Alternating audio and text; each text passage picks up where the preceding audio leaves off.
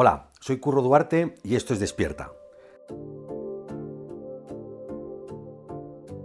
¿Vas a seguir quejándote de la oscuridad que te rodea o vas a encender una luz?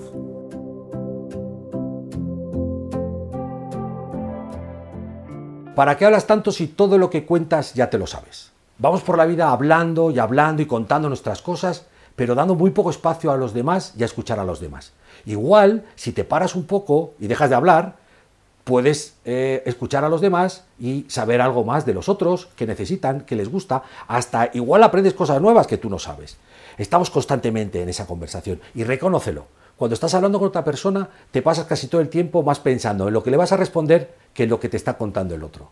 Y te recuerdo que nuestro cerebro solamente puede pensar una cosa a la vez, con lo cual o estás en el otro o estás en tu radio y pensando lo que te estás diciendo a ti mismo.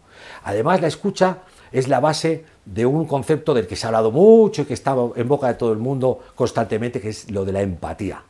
Y para empatizar realmente con otras personas, tenemos que hacer que el otro sienta que nosotros estamos sintiendo lo que él siente cuando nos está hablando. Y eso ocurre muy pocas veces.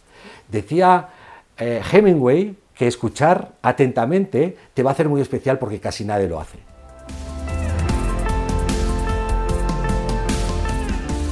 Si de verdad estás dispuesto o dispuesta a encender una luz, te invito a que me acompañes en el próximo programa.